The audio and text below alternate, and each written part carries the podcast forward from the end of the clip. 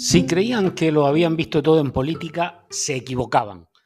La sesión de investidura de Alberto Núñez Fijó ha sido un espectáculo digno de una comedia de enredo, aunque supiéramos el final, con dos diputados que se han confundido al votar y han dado el sí al candidato del PP cuando en realidad querían votar no. Solo tenían que hacer una cosa, solo una. Solo tenían que decir una palabra, solo una. Y lo hicieron mal. ¿En qué están pensando su señoría? Es lo único que han hecho desde que empezaron a cobrar el 23 de julio. Y lo han hecho mal.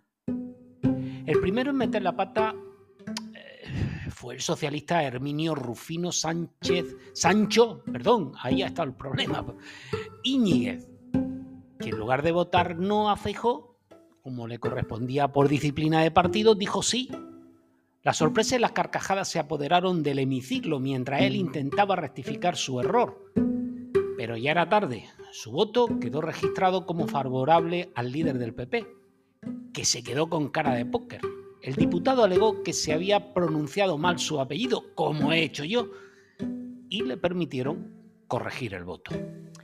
El segundo en hacer el ridículo fue el independentista de Junts, Eduard Puyol y Bonel, que también dijo sí a Feijó cuando su partido había cortado decir no. El diputado se dio cuenta de su error al instante y lo rectificó, pero la mesa del Congreso no hizo caso y contabilizó su voto como válido. Empezaron entonces unos minutos de deliberación en los que se tuvo que decidir qué hacer con ese voto. Finalmente, la presidenta del Congreso Francina Armengol anunció que el voto de Puyol no contaba y se declaró como nulo. Estos dos lapsus han sido los protagonistas de la investidura más surrealista de la historia que ha terminado con el fracaso de Feijó, que no ha logrado los apoyos suficientes para ser presidente de gobierno. Quizá la próxima vez los diputados deberían prestar más atención a lo que dicen y a lo que hacen, o al menos ensayar un poquito antes de votar. Porque si no saben ni decir una palabra, ¿cómo piensan gobernar un país? De verdad, no puede ser tan difícil.